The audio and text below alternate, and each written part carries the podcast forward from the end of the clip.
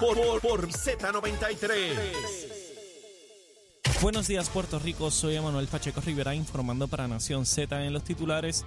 A poco más de un mes para que entren en vigor las nuevas guías para fijar y modificar las pensiones alimentarias, la Administración para el Sustento de Menores comenzó a hacer ajustes en el sistema mediante el cual calcula las pensiones y se dispone a iniciar próximamente una serie de adiestramientos para el personal que manejará el documento que no se revisaba hace una década. Por otra parte, el gobernador Pedro Pierluisi anunció ayer jueves el nombramiento del expresidente senatorial Kenneth McClinton Hernández, el abogado Doel Quiñones Núñez y la catedrática Adi Martínez Román como miembros de la Comisión de Derechos Civiles.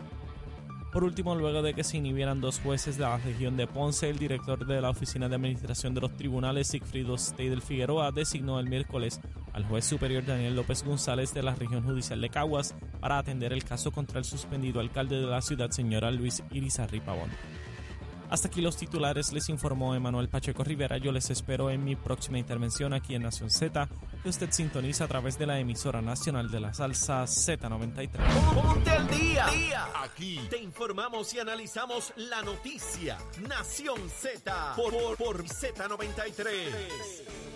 Y regresamos aquí a Nación Z. Soy Leo Díaz. Estamos en la última vuelta, en la última media hora de programa a través de Z93, la emisora nacional de la salsa, la aplicación La Música y nuestra página de Facebook de Nación Z. Y tenemos en línea telefónica al licenciado Irán Torres, secretario general del Partido Nuevo Progresista. Licenciado, buen día. ¿Cómo está usted? Todo muy bien. Buenos días a ti, Leo. Buenos días a toda la familia de Nación Z. Eh, contento de que esté con nosotros, secretario. De inmediato le pregunto, aquí hay un individuo llamado Edwin Pagán, hay otro llamado Samuel, eh, Samuel, ¿qué es este? Este Pagán, Pagán también. Dos pa- tenemos a dos paganes que parecen que son dos paganos. Son PNP los dos. Uno de ellos fue procesado por masturbarse frente a un joven, fue convicto de delito menos grave. Había sido descalificado por el PNP anteriormente y esta vez lo cualificaron para que corra y el ex representante Samuel Pagan, este se tuvo que ir de la Cámara bajo vergüenza por un montón de escándalos. Pretende volver y el PNP los cualificó a los dos. Por favor, dígame cuál es el estatus de eso. Eh, pues mira, Leo, yo le solicité al Comité Evaluador de Candidatos que hiciera una segunda revisión en estos dos eh, casos para que entonces me informaran, me entregara un informe que eso va a estar ocurriendo durante el día de hoy para determinar si alguno de ellos eh, omitió o no, ¿verdad? Ofreció toda la información eh, relevante sobre su récord, este, ¿verdad? Este criminal, delictivo, si han tenido casos pendientes o investigaciones en su contra, para entonces determinar si basado en eso, pues eh, eh, procedería algún tipo de acción en contra de estos candidatos para buscar descalificarlos. Así que yo espero tener esa información durante el día de hoy y si detectamos alguna irregularidad, algo que se haya escapado al comité, pues estaríamos elevando el asunto ante la atención del directorio del partido para comenzar el proceso de descalificación si fuese necesario. Licenciado, yo sé que usted es una persona seria, sé que es una persona y este curita que le está hablando aquí presidió el PNP. Al licenciado Sicardo en Cataño, licenciado Sicardo, intentó correr y el PNP lo ha descalificado en dos ocasiones. No tiene convicción alguna, no tiene delito que conozcamos. Se le descalificó por sus vínculos y por todo el andamiaje que había en Cataño y su relación con el Cano. Este señor Samuel Pagán eh, tuvo montones de escándalos y no va, no va a encontrar ninguna convicción de él.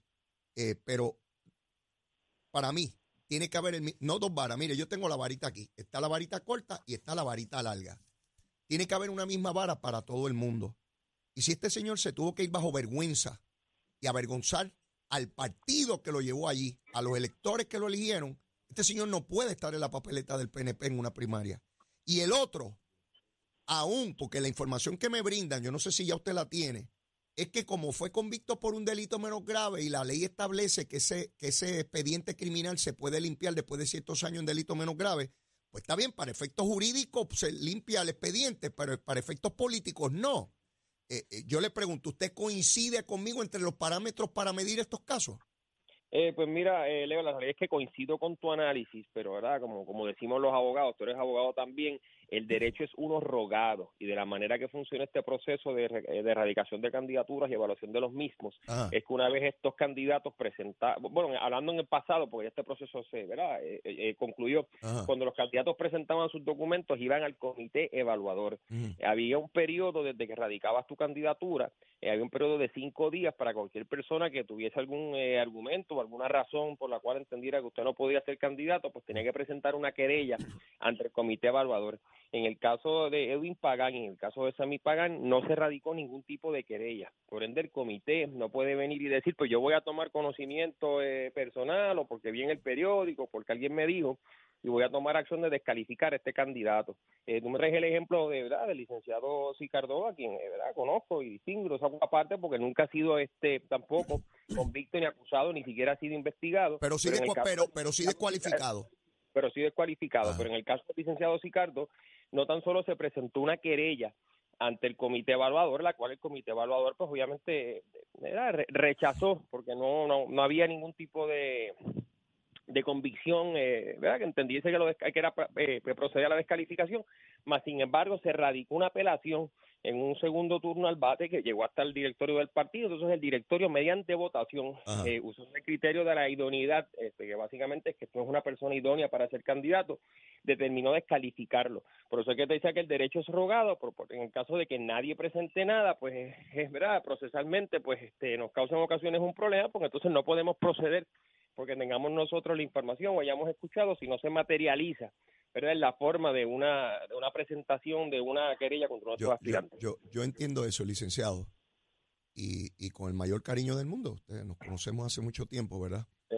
Sí, Yo, yo tengo serios problemas con ese principio, aún en la rama judicial, porque podría ser que todos sepamos lo que existe, pero si nadie lo plantea es como si no existiese, y ese vacío en el derecho yo lo detesto. Pero no estoy cuestionándole eso.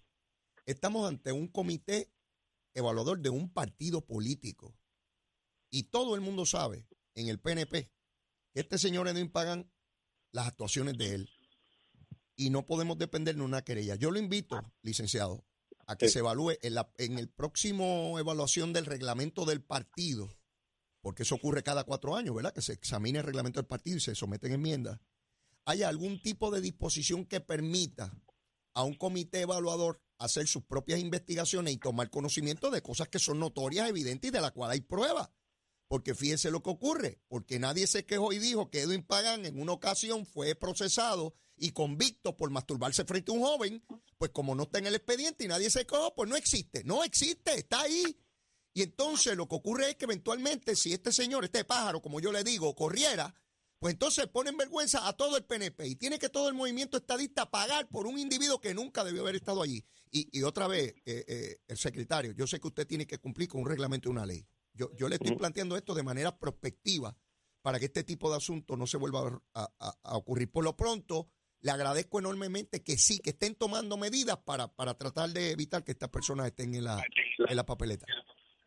Así lo estamos haciendo, Leo, y la realidad es que nosotros en, este proceso ya hemos descalificado alrededor de unos 12 candidatos, o sea que hemos sido bien estrictos en el, al momento de escrutinar los candidatos. Claro, estamos hablando de un universo de casi 2.000 eh, candidaturas, se le puede escapar al comité evaluador algún detalle, ¿verdad? Pero eso no significa que no estamos todavía tiempo para poderlo corregir. Y de todas maneras yo exhorto a nuestro electorado del Partido Progresista, el filtro más grande que existe es la primaria del 2 de junio, usted salga a votar, busque bien los candidatos y escoja a quien ustedes entienden que representan los mejores intereses del Partido No Progresista. Así es. Licenciado, gracias. Sé que está llevando las criaturas a, la escuela como buen padre.